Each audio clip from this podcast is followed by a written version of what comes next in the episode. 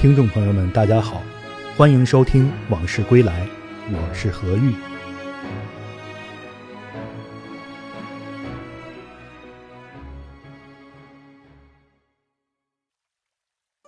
在不少影视剧中，都演绎过溥仪的一段传奇。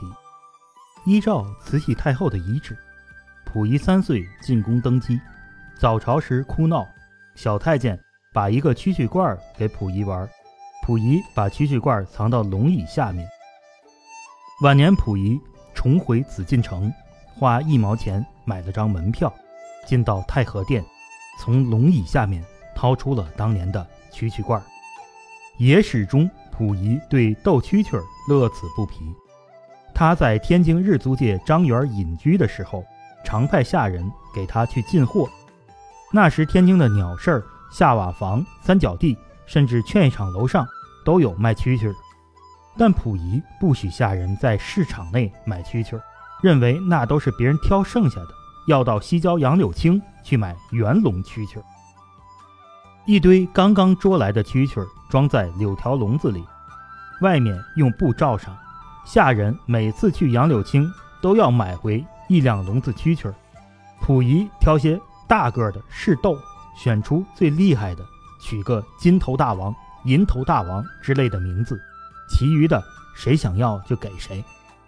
民国时代的天津，斗蛐蛐儿相当于后来的赌马，颇为流行。所以促成天津著名作家林夕先生写出了小说《蛐蛐四爷》。这部小说开篇就提到，天津卫每年秋季玩蛐蛐的爷们儿有成千上万。主人公蛐蛐四爷姓于，七岁开始养蛐蛐，家中后院里养着一万八千只蛐蛐。每年蛐蛐罐换土，新土要用大马车拉。有人估计，四爷一个人把半个中国的蛐蛐全养在自己家里了。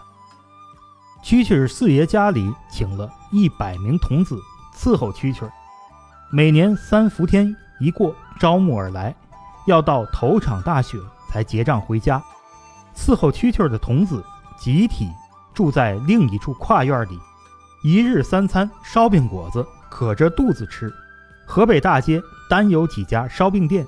果子铺专门给余家包火。林夕先生虽然使用了夸张的文学手法，但也从另一个侧面展现出清末民初天津人对蛐蛐的痴爱。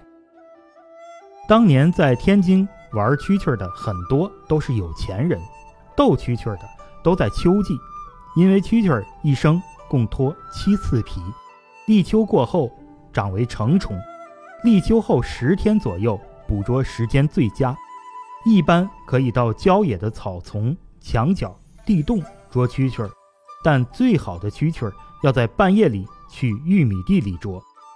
夜深人静，进入玉米地，打开手电筒，蛐蛐儿就会往灯光处爬，而且还不会乱蹦。此时便可下罩捉虫。雌蛐蛐儿有三条尾巴，天津人管它叫三尾巴枪子。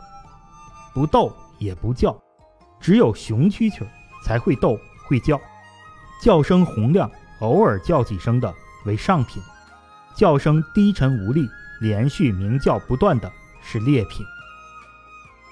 蛐蛐罐又叫盆儿，有瓷制的，最地道的还是泥浆制的。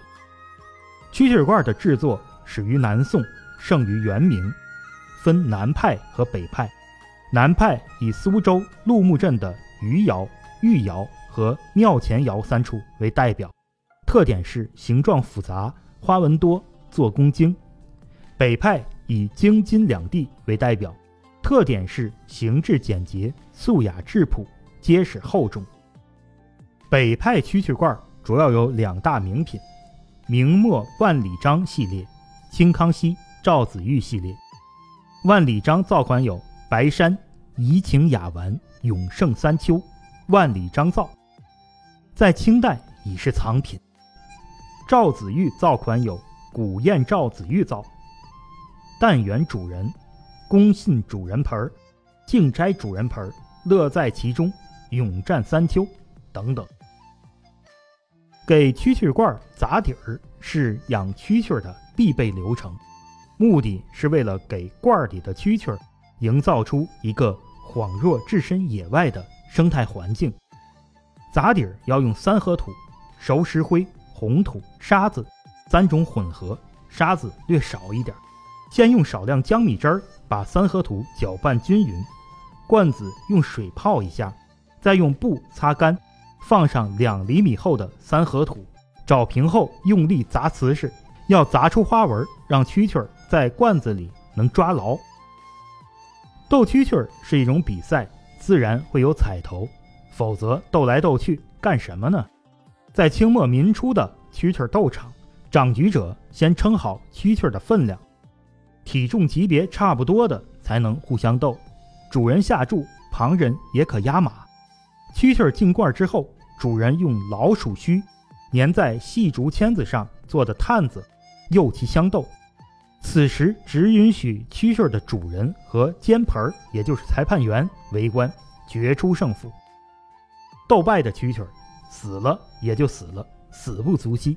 但常胜将军也有一死，死后主人无限伤心，想来这蛐蛐为自己赚了不少钱，就用白银薄片打成微型棺材，为蛐蛐入殓，并。是以常胜将军、开国大元帅等称号。现在天津人玩的蛐蛐，大多是从山东宁津捉来的。宁津被称为中华蛐蛐第一县。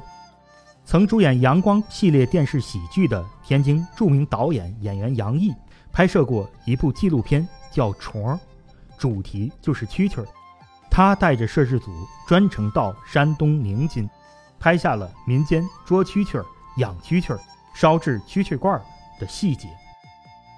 杨毅本人也痴迷于蛐蛐儿，在《阳光的快乐生活》中还拍过一段斗蛐蛐儿的情节。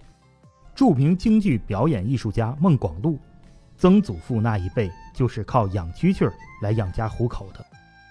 孟广禄的爷爷曾在清宫里给皇上养蛐蛐儿，孟广禄养了二十多个品种的蛐蛐儿，他曾用一个月的工资。买了一车蛐蛐罐儿，现在家中藏有上千个蛐蛐罐儿，收藏了很多跟蛐蛐儿相关的过笼、水槽、葫芦。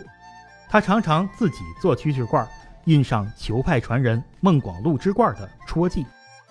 但是孟家留下祖训：玩物不丧志，痴迷不嗜赌，认为赌是破骨的辅具。养蛐蛐最大的乐趣。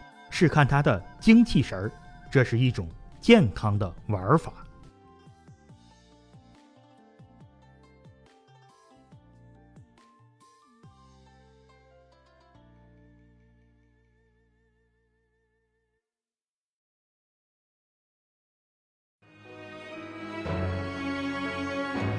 今天的这段往事就聊到这儿，我们下次再见。